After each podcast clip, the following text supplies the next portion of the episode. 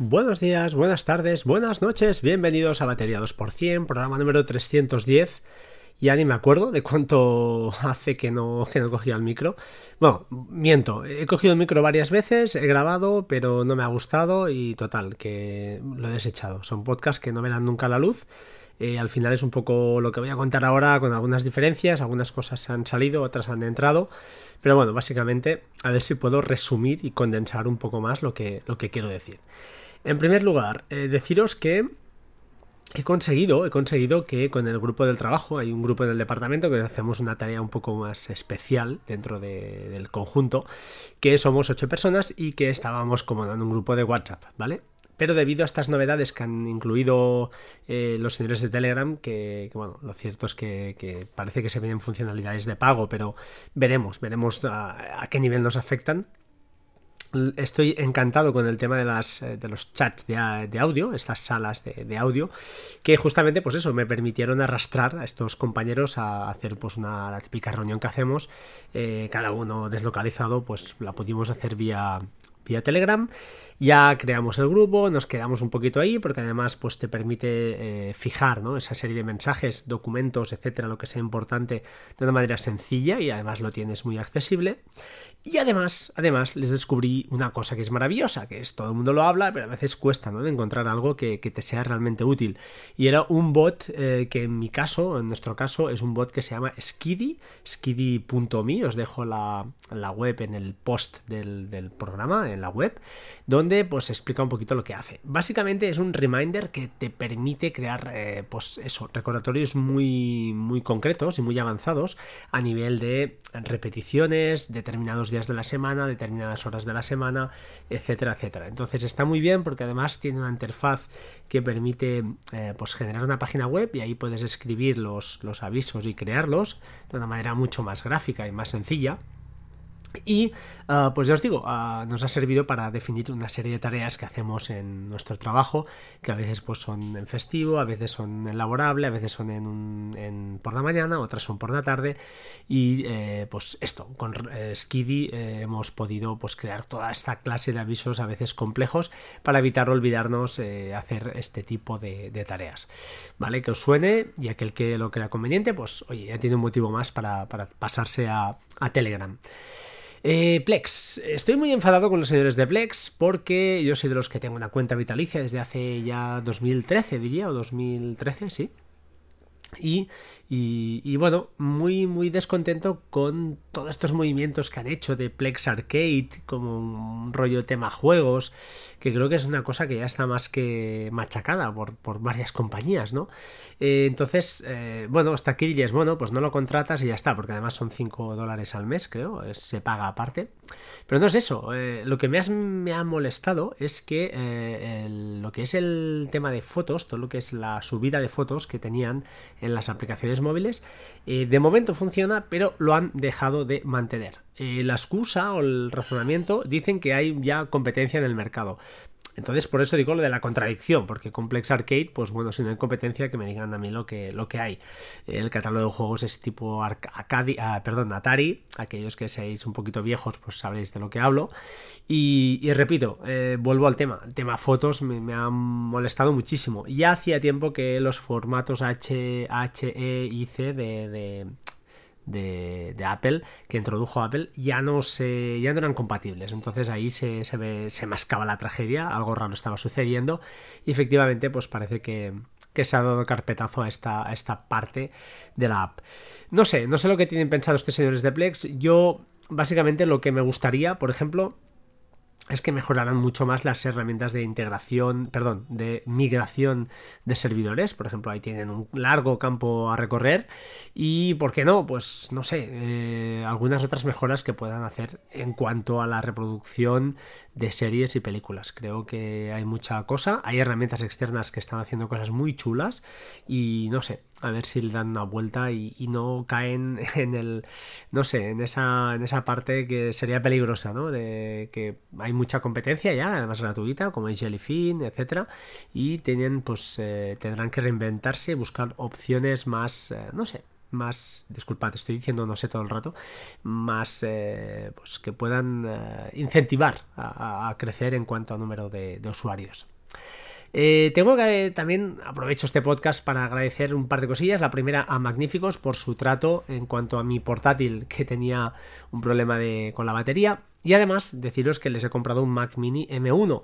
Me diréis que hay sitios más baratos seguramente en la web, seguro, pero el trato que me dispensaron tanto en el portátil como además me llevé una camiseta muy chula, eh, pues oye, ya no es por el precio, sino que a veces pues al final 30-40 euros de diferencia no te van a sacar de pobre. Y ah, pues bueno, si alguien se ha portado bien contigo, que menos, ¿no? Que, que les eh, demuestres este amor de alguna manera, pues eh, comprándoles y haciendo que pues ese negocio funcione. Eh, muy contento con el M1 y hablaremos de él bueno, más adelante o en otro podcast con más calma. Pero bueno, eh, muy agradecido a, Magníficos por ese tema y a Mark en, particular. Agradecimiento también a Carlos M. del cual, bueno, no voy a decir su apellido, pero me ha hecho el podcast de hoy, luego lo veréis por qué, ahora os explicaré. Y nada, y otro pequeño abrazo a mi amigo ya casi, a, a Decar, que, bueno, está pasando unos momentillos así complicados de, la vida, pero bueno, sabe que ya hemos hablado personalmente, que, bueno, que tiene nuestro cariño, porque al final no puedes hacer mucha, mucho más, pero el hecho de que la gente pues, se acuerde de ti, pues siempre, siempre creo que es bueno y, y de agradecer. Así que bueno, Decar, un abrazo y ya sabes, tenemos pendiente un podcast por aquí cuando estemos los dos en un buen momento grabaremos y saldrá un podcast muy, muy chulo. Otra cosita más, otro recadito. Este es un recadito, un dardo que digo yo, o dice él a Carlos de Reflex Podcast, que en su penúltimo podcast Digo penúltimo ya porque cuando grabé era el último, pero ahora ya no, ha grabado otro. Eh, pues comentaba que nos había comentado al otro Carlos, a Chinom y a mí, que probáramos Bitwarden y que no le habíamos hecho caso. Esto es totalmente falso, lo desmiento aquí públicamente. Eh, es más, eh, hablé de Bitwarden en el capítulo 266, ya en 2019, y le dije que lo había probado. Y lo cierto es que va muy bien, va muy bien, pero yo me quedé con Saving Cloud por algunos detalles muy chorras y simplemente por detalles. No descarto volver a Bitwarden en un futuro. ¿Por qué? Porque te permite, al igual que OnePassword, crear como bóvedas, ¿vale? Organizaciones, creo que le llama. Así que puedes crear, pues, mm, eh, perdón, passwords compartidos solo con tu mujer, passwords compartidos con tus hijos, por ejemplo. Así que en un futuro puede, ser una opción muy interesante, además de guardar, pues eso, eh, copia mi propio Docker, siempre, ojo, respaldando esa base de datos en la nube y ojo con esa base de datos cifrada, porque si guardáis ese password en el propio um, Bitwarden, tenemos un problema, ¿vale? Porque si no recordáis la contraseña o tenéis cualquier problema o se pierde pues este Docker y queréis acceder a esa copia de seguridad, al estar cifrada, si no tenéis el password respaldado en otro sitio, tendréis un problema porque no lo podréis recuperar. Así que, por favor, atención a estos fallos que nos pueden pasar a todos y, es fácil que, bueno, que nos, nos, despistemos en estas cosas tan obvias a veces, ¿no? Em, Mac Mini, pues lo que os he dicho antes, me he comprado un Mac Mini M1, mi odio más profundo desde aquí públicamente a Juan de Bitnarios y a, David, eh, oyente y amigo ya del podcast porque gracias a ellos pues me han hecho picar, ¿vale?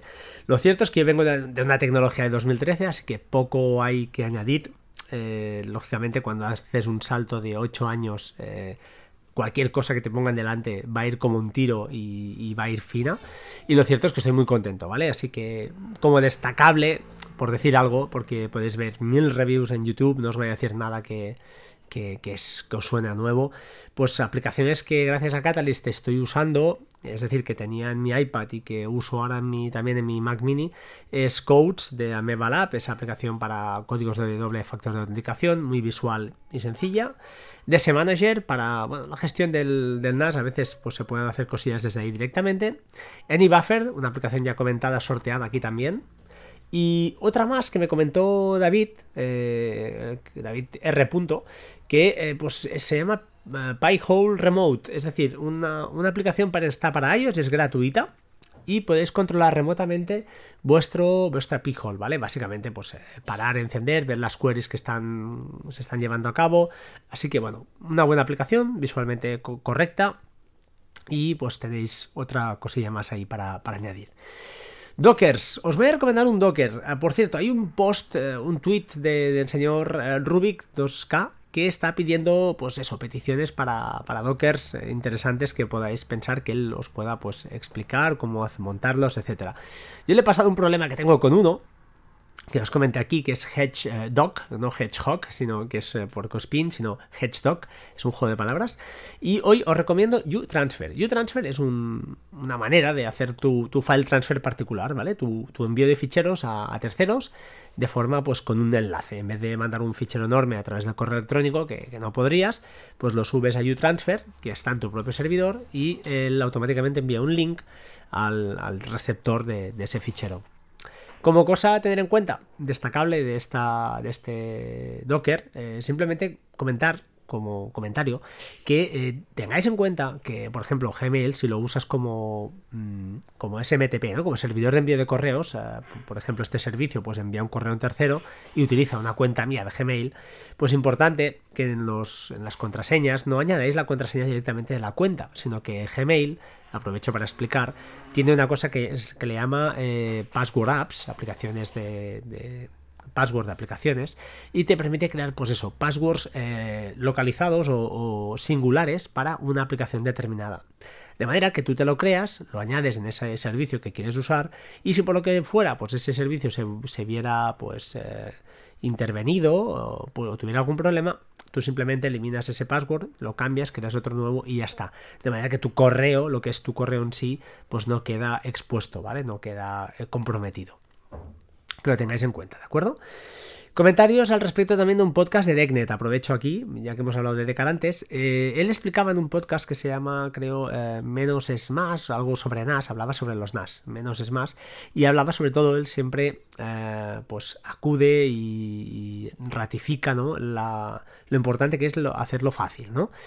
Yo ya sabéis que no lo hago así siempre, eh, no por nada, sino porque me gusta trastear, pero sí que le doy la razón en, determinadas cosas. Y en un momento del podcast, que os recomiendo que escuchéis además, porque es largo, pero está muy bien, habla de, Panic, una aplicación que permite pues, editar en el propio NAS eh, pues, ficheros ya sean de programación, de código, de PHP, de texto, lo que sea. Yo utilizo otra opción, utilizo Codex, que es una aplicación gratuita de texto, que también edita en el propio sitio eh, donde estés abriendo ese fichero, y eh, Shellfish, esa aplicación que ya sorteé y que además es muy potente, lo que te permite es, pues eso, que desde el propio explorador de archivos vas a la carpeta y ves la carpeta de las carpetas eh, compartidas del NAS como una carpeta más, como si fuera local. Y pues va muy bien, la verdad, porque buscas el fichero, lo abres, editas con Codex, grabas y ya está, queda automáticamente guardado en el servidor.